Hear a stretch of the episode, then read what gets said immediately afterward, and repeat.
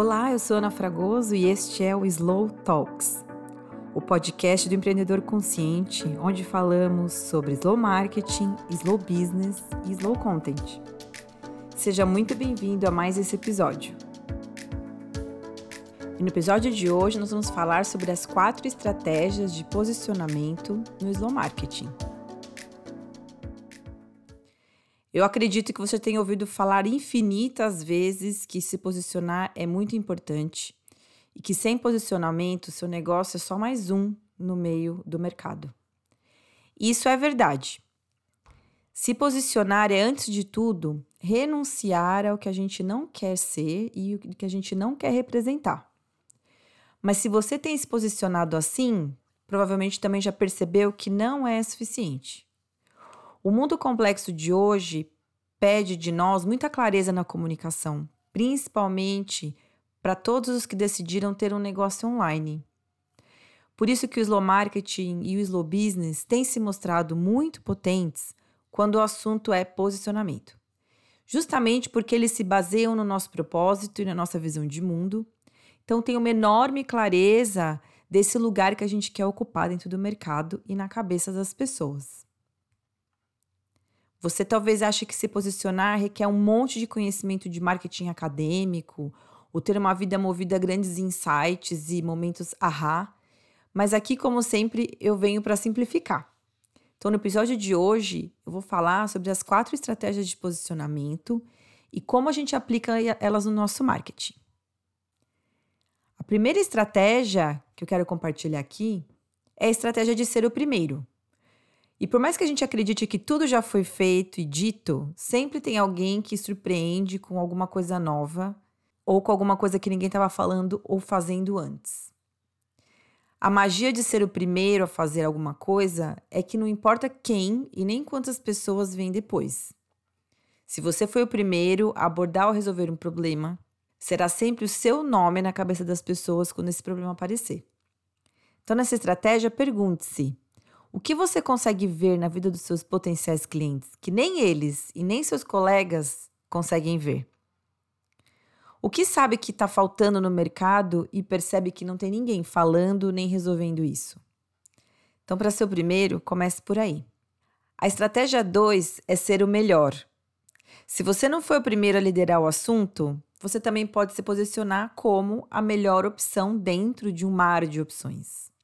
Aqui você precisa mostrar para as pessoas como você pode ser a melhor alternativa para elas. E não presuma que as pessoas sabem tudo. O famoso, ah, mas isso é óbvio, né? Marketing também é estabelecer o valor além do que é aparente. Ou seja, é muito provável que as pessoas não saibam como você pode ser a melhor opção para elas. Por isso, Saiba muito bem quem são as pessoas que mais se beneficiariam do seu trabalho e pergunte-se: o que elas querem de mim? Como que eu faço para que isso seja possível? Perceba que eu falei querem e não falei precisam. Atenção aqui. A estratégia número 3 é você ser diferente. Aqui todo mundo quer, né? Ser diferente. Engraçado que nessa busca por ser diferente, a gente acaba sendo igual a todo mundo. Ser diferente como estratégia de posicionamento não necessariamente significa ser disruptivo, usar palavras de baixo calão, falar o que a gente pensa de um jeito agressivo, ou ter uma vida nômade, enfim, qualquer dessas coisas que a gente já sabe que são os clichês para a gente ser diferentão. Aqui é simplesmente você criar um serviço diferente em relação a alguns elementos ao que você oferece, onde você oferece, por que você oferece, quando você oferece, como você oferece e para quem você oferece. Perceba que cada um desses elementos combinados ou todos juntos podem te posicionar como alguém que faz algo diferente do resto do mercado. Então, busque saber qual desses elementos dentro do seu negócio, você sabe que você consegue ou já entrega alguma coisa diferente e começa a falar sobre isso. A quarta e última estratégia é ser profundo. Bom, vou explicar melhor. Essa estratégia, para mim, sem sombra de dúvidas, é a melhor estratégia de posicionamento para os dias de hoje.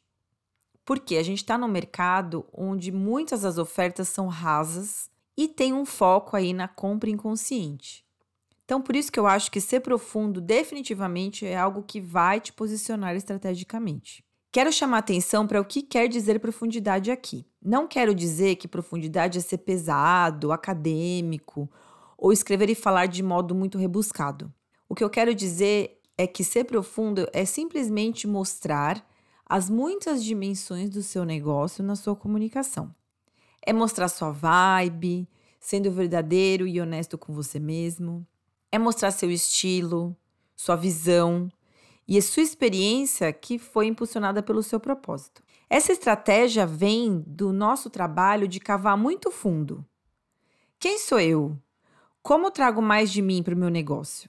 E essa estratégia é o famoso marketing de ponto de vista, um dos conceitos do slow marketing que eu ensino tanto na consultoria como na comunidade Slow Business Hub.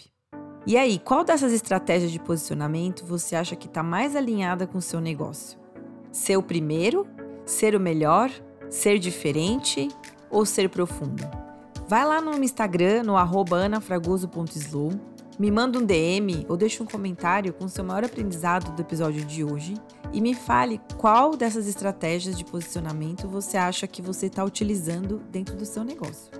E claro, como sempre, se precisar de ajuda na sua comunicação e marketing, vamos conversar para entender melhor como podemos trabalhar juntos. Muito obrigada por ficar comigo até aqui e nos vemos no próximo episódio.